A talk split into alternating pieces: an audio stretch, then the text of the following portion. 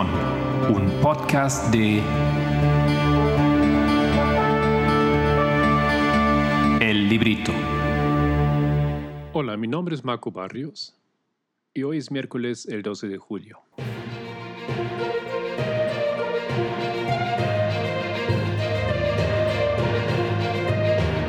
Los temas del movimiento.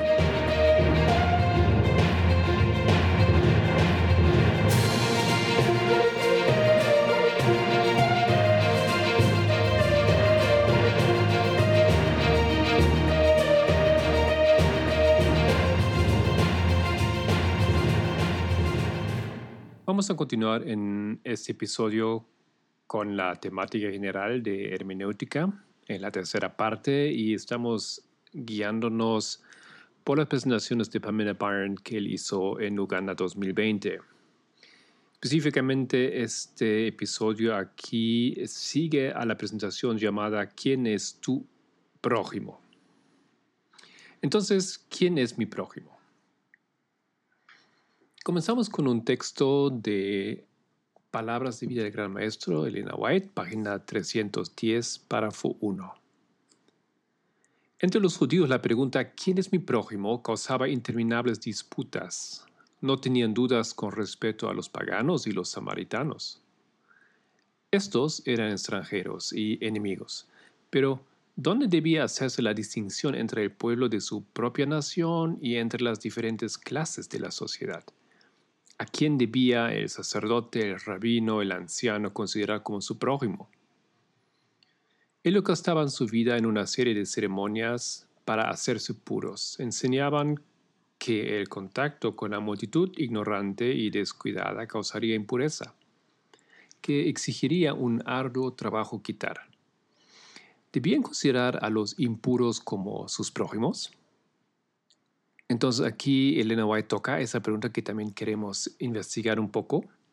Y más que nada, esto es un ejercicio de hermenéutica, cómo leemos, cómo interpretamos el texto, qué método usamos para hacerlo, o qué métodos están a nuestra disposición para entender lo que realmente acontece aquí y qué es la enseñanza que podemos eh, obtener de este texto o de este asunto en el Evangelio en los evangelios. Em, continúo con un siguiente párrafo que son unas páginas más adelante, página, Paleados de de Gran Maestro 313.4. La gran diferencia que había entre los judíos y los samaritanos se relacionaba con ciertas creencias religiosas respecto a qué constituye el verdadero culto. Los fariseos no acostumbraban decir que eh, nada bueno de los samaritanos, sino que echaban sobre ellos sus más amargas maldiciones. Tan fuerte era la antipatía entre los judíos y los samaritanos que a la mujer samaritana le pareció una cosa extraña que Cristo le pidiera de beber. ¿Cómo tú, le dijo, siendo judío, me pides a mí de beber, que soy mujer samaritana? Porque, añade el evangelista, los judíos no se tratan con los samaritanos.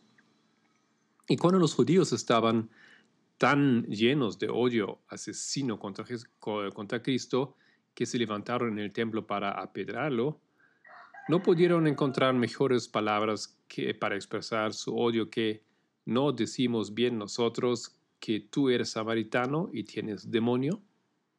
Sin embargo, el sacerdote y levita descuidaron la misma obra que el Señor les había ordenado, dejando que el odio el odiado y el despreciado samaritano ministrara a uno de los compatriotas de ellos. Ok, um, interesante aquí en ese párrafo es que para ellos, como Elena White lo explica, se define eh, quién es el prójimo a base de la convicción religiosa. Otra vez, la gran diferencia que había entre los judíos y los samaritanos se relacionaba con ciertas creencias religiosas. Recordamos que ellos compartían el mismo territorio. Los samaritanos básicamente eran pueblos que se habían, o se habían colocado, se habían eh, trasladado para el norte de Israel. Em, sin, o en contra de su propia voluntad, digamos, o no por voluntad propia. Y pues habían, han sido puestos a, habitar esas áreas y trajeron sus costumbres, sus religiones, etc. Entonces eran, vivían ahí por generaciones, compartían el mismo territorio, la, misma área, eh, cultura, etc. Entonces, ¿cómo trazarnos cómo decir que este pueblo no era prójimo si era, pues, si vivían juntos ya por mucho tiempo? formaban la misma nación por, mucho tiempo. Entonces, la base de lo que para los judíos era lo que diferenciaba el prójimo del, del que no se considerara prójimo era ciertas creencias religiosas, o sea, la comisión religiosa. Y los judíos consideraron que los samaritanos pues no eran sus prójimos, porque creían otra cosa. Interesante que Elena White relaciona este tema con la mujer samaritana. Em, prójimo, ese, ese término, ese concepto de prójimo tiene mucho que ver con ayudar o con, con la necesidad de ayuda. Vemos que la mujer eh, samaritana se da cuenta que Cristo tiene una necesidad. Él la acude porque necesita agua, ¿no es cierto? Em, interesante lo que Cristo hace si lo miramos de un punto de vista de su, em, de su enseñanza, de lo que él, del mensaje que él quería transmitir también a través de, de sus actos, es que en ese momento él, ¿qué es lo que él enseña a ella? ¿No es cierto? ¿Quién necesitaba en realidad algo en este momento?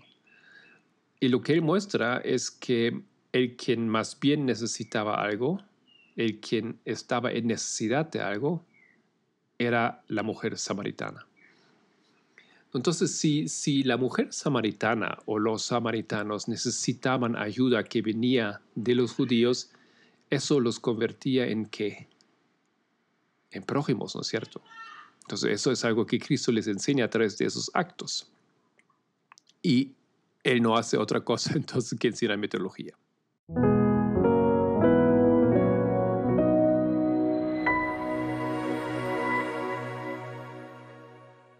Vamos a otro texto, el joven rico. Primero, ¿recuerdan el buen samaritano de la última vez? ¿Cuál era su inquietud? Él hizo la pregunta, maestro, haciendo qué cosa heredaré la vida eterna, ¿no es cierto? Y si vamos al joven rico de Mateo 19, 16, leemos esto. Entonces vino uno y le dijo, Maestro, bueno, ¿qué bien haré para tener la vida eterna? Entonces los dos tienen la misma pregunta, ¿correcto? Quieren saber la misma cosa. Continuamos. Él le dijo, ¿por qué me llamas bueno? Ninguno hay bueno sino uno, Dios. Mas si quieres entrar en la vida, guarda los mandamientos le dijo, ¿cuáles? Y Jesús dijo, no matarás, no adulterarás, no hurtarás, no dirás falso testimonio. Esos mandamientos, ¿cuáles son? ¿O cuántos son? Tenemos aquí el mandamiento no matarás, que es el mandamiento número 6. No adulterarás, el séptimo del decálogo, ¿no es cierto? No hurtarás, el octavo no dirás falso testimonio. El noveno. ¿Qué falta? ¿Acaso falta algo aquí? Bueno, parece que falta el décimo mandamiento, porque el décimo mandamiento dice no codiciarás, básicamente. Éxodo 20, 17, no codiciarás la casa de tu prójimo, no codiciarás la mujer de tu prójimo, ni su siervo, ni su criada, ni su buey, ni su asno, ni cosa alguna de tu prójimo interesante aquí, ¿de quién se trata? No codiciarás la casa de tu prójimo, mujer de tu prójimo, cosa alguna de tu prójimo. Entonces, este mandamiento sobre qué? ¿No es cierto? Es sobre el, prójimo. pero si vamos de vuelta al texto del, del joven rico, no hemos leído todo, ¿no es cierto? Cristo continúa su respuesta. Otra vez leo 19. Honra ah, no, el 18, le dijo, ¿cuáles? Y Jesús dijo, no matarás, no adulterás, no votarás, no dirás falso testimonio, honra a tu padre y a tu madre y amarás a tu prójimo como a ti mismo. El joven le dijo, todo esto lo he guardado desde mi juventud, ¿qué más me falta? Entonces, si vemos que Cristo continúa la respuesta, en realidad lo que él dice aquí, amar tu prójimo a ti mismo, no es esto otra cosa que el mismo mandamiento número 10, el, el décimo mandamiento, ¿correcto? Solamente lo pone otras palabras, lo parafrasea, ¿no es cierto? Cuando, entonces, el décimo mandamiento habla sobre el prójimo, cómo lo deberías tratar, em, porque es todo la relación que deberíamos llevar con el prójimo. Y si lo leemos en, en Éxodo no codiciarás la casa de tu prójimo, no codiciarás la mujer de tu prójimo. Es lo mismo, ¿no es cierto? Es la relación hacia el prójimo, con varios ejemplos aquí que obviamente entendemos que es más que, esos casos específicos.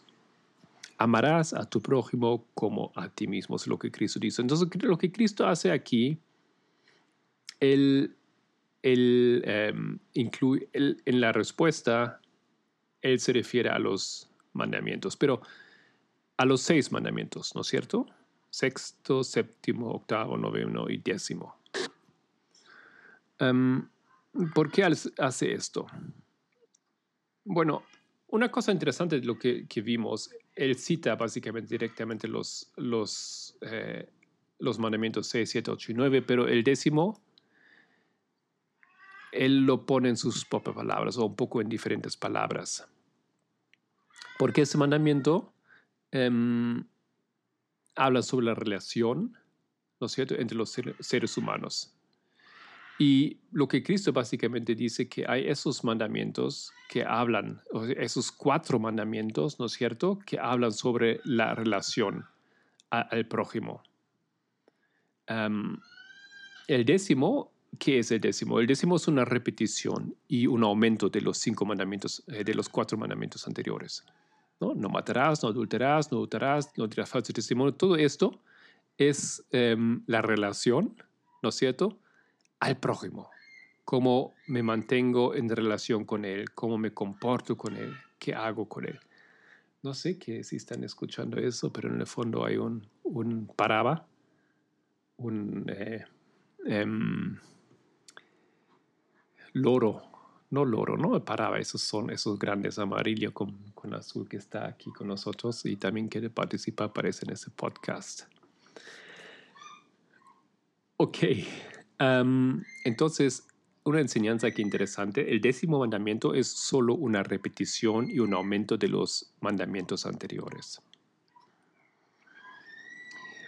Y luego continúa en la historia del joven rico, versículo 20 y 21. El joven le dijo, todo esto lo he guardado desde mi juventud, ¿qué más me falta? Jesús le dijo, si quieres ser perfecto, anda, vende lo que tienes y dalo a los pobres y tendrás tesoro en el cielo, ven y sígueme. Ok.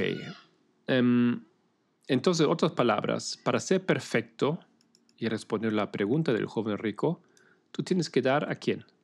A tu prójimo. ¿No es Eso es, eso es lo que Jesús le está enseñando. Está em, basándose o está repitiendo, entrando en detalle, resumiendo todos estos, em, estos mandamientos que se relacionan al, prójimo. Muy bien. Em, lamentablemente el joven tiene, tiene un problema con esto, ¿no es cierto? Pero antes de que antes de que él, se da cuenta que es problemático para él, es interesante que él, él entiende que él sabe que guarda los mandamientos, ¿no es cierto? Pero al mismo tiempo él tiene un sentimiento que algo no está bien. Y si miramos el contexto de esta historia, eh, vemos que poco antes o justo antes de este, este momento que el joven aprovecha el momento para acudir a Cristo, Cristo había bendecido a los niños. ¿No? Y aparentemente eso le impactó al joven y él vio esa, él tenía ese deseo de también recibir esa seguridad o esa, em, esa bendición y, que, no, no, parecía lograr, no parecía obtener a través de una... Em, de, una, em, de un seguimiento literal o, estricto o, también podemos decir básico, ¿no es cierto? Em, muy conservador de, la, de las leyes. Esto no era todo, aparentemente, solamente no eh, robar eh, de tu prójimo o no hacer, decir esto y aquello. Había algo más ahí que él no entendía y Cristo está ahora enseñándole y a nosotros y pues a su generación.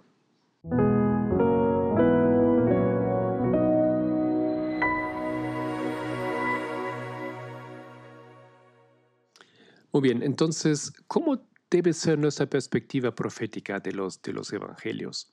Este esa historia está dentro de los evangelios. ¿no? Los evangelios son los eh, libros Mateo, Marco, Lucas y Juan de la Biblia, que son historias eh, que básicamente siguen al mismo, a la misma estructura, son las mismas historias que se repiten en otras palabras, a veces en las mismas palabras, algunos añaden detalles que en los otros no hay, ¿no es cierto? Em, y si tú lo pones de una perspectiva em, profética e histórica, los libros de Mateo hasta Juan relatan los eventos históricos hasta el año 31 después de Cristo.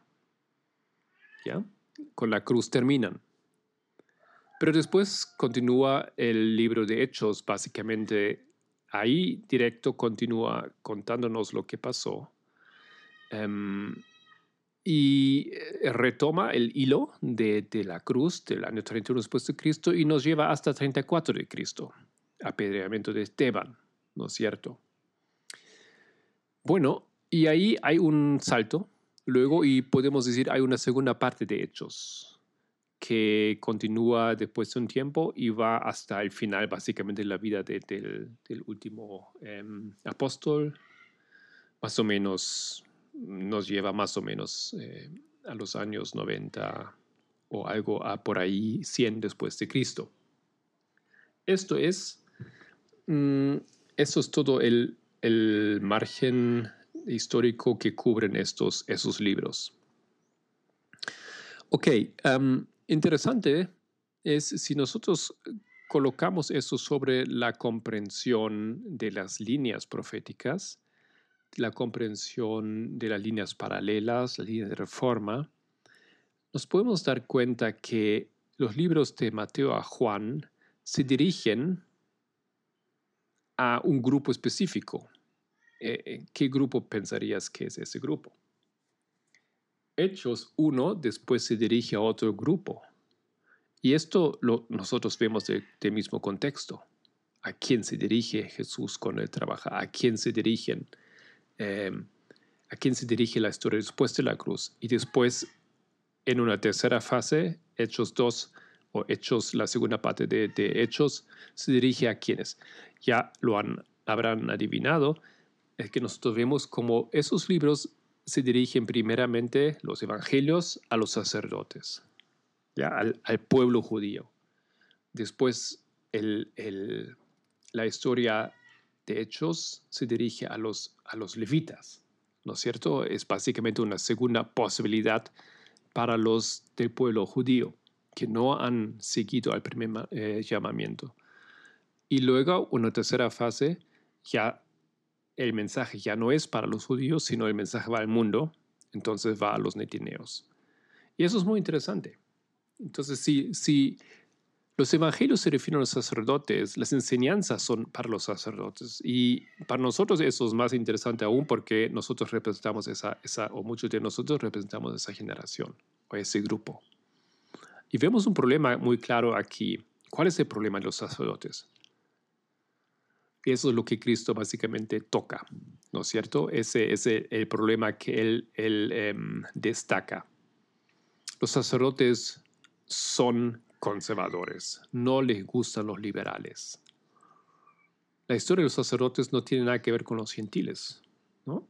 Eh, eso es una situación, eso es una, historia dentro de sí mismo, ¿no es cierto? Ellos tratan, eh, lideran con, con ellos mismos. Cristo en ningún momento dice que ellos deberían, um, que, que, que, los, que los paganos son sus prójimos, ¿no es cierto? Cristo no enseña esto, no es el momento. Los prójimos, para ellos, para los judíos, en los evangelios, ¿no es cierto? No son los gentiles. No hay un mensaje de Cristo que deberían fijarse en los otros pueblos, en los gentiles. Pero sí, lo que Cristo sí enseña es que deberían fijarse en los que para ellos eran los liberales. Lo que ellos, lo que, y eso vimos al comienzo, aquellos que para ellos no eran eh, de la misma convicción religiosa eh, específica, estricta, eh, em, conservadora que ellos. Estos eran los prójimos y eso es lo que Cristo enseñó. los conservadores, los judíos no tenían ningún problema de paso con los gentiles, todo, todo lo contrario. Mateo 23, 15 dice, hay de vosotros, escribas y fariseos hipócritas, ¿por qué recorréis mar y tierra para hacer un prosélito? Y una vez hecho, le hacéis dos veces más hijo del infierno que vosotros. Entonces sí, ellos, ellos buscaron los eh, gentiles, lo querían incorporar en su, en su pueblo, ¿no es cierto? Buscar hacer feligreses. Em, los querían, digamos, ¿no? ¿no? No eran sus enemigos, pero los liberales sí eran sus enemigos, los querían cortar, no los querían, eran para ellos, inventaron todo un concepto de que eran impuros y que por lo tanto no deberían tratar con ellos, por lo tanto no eran prójimos.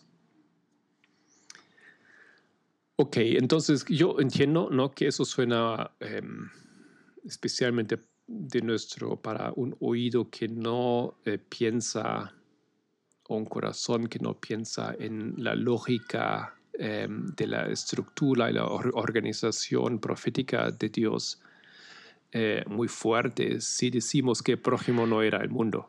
los paganos no eran los prójimos, ¿ok? Em, pero simplemente no era el momento, el momento de ellos vendría un poco más adelante. Ellos en esa altura no tenían esa necesidad de, de una ayuda. como también nos dice aquí en, San Mateo, ¿no es cierto? La ayuda que los sacerdotes podían proveer a ellos era contraproductiva. Lo hicieron hijos del infierno, dos veces más hijos del infierno que vosotros. Ok. Em, lo que nosotros buscamos es honestidad, honestidad intelectual. Queremos ser objetivos. No, no se trata de aquí sentimentalismo. Ok. Um, entonces, mientras los judíos entendieron que personas como los samaritanos eran sus prójimos, ellos hicieron el argumento que ellos eran impuros y desde luego no merecían la ayuda de ellos. ¿No? Y Cristo les enseña que, bueno, eso no es correcto. Ustedes no usan el método correcto para, em, em, para entender quién es el prójimo y qué significa qué significan los mandamientos y qué significa realmente cumplir los mandamientos para recibir la vida eterna. Y por esto el joven rico tenía ese deseo, ese sentimiento que él no estaba bien, que algo le faltaba. Pues eran excusas básicamente para no cumplir los mandamientos en todo su, en todo su significado. Y eso tampoco les podía hacer feliz, aparentemente y obviamente especialmente cuando escuchaban a la voz de la conciencia y cuando eran honestos. Ok, entonces lo que Cristo al final dice aquí, él contradice a los judíos en su comprensión del prójimo e indica que justamente a los levitas necesitaban dedicarse. Y lo necesitaban entender que los elementos liberales en la iglesia eran su prójimo. En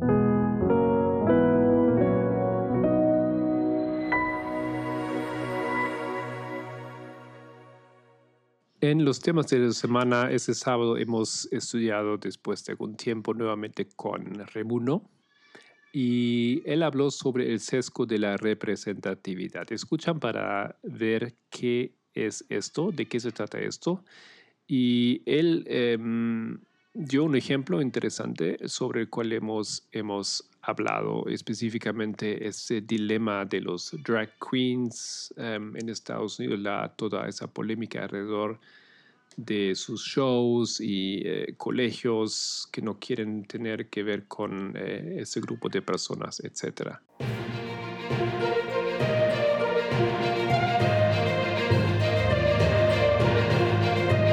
Esto era los temas proféticos del movimiento en Mis Palabras.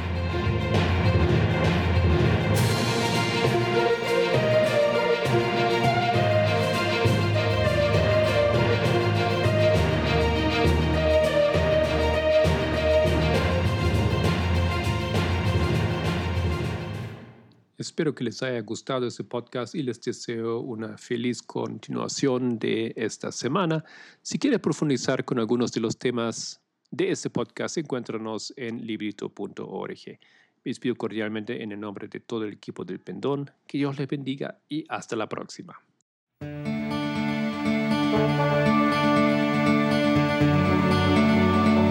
El Pendón, un podcast de El Librito.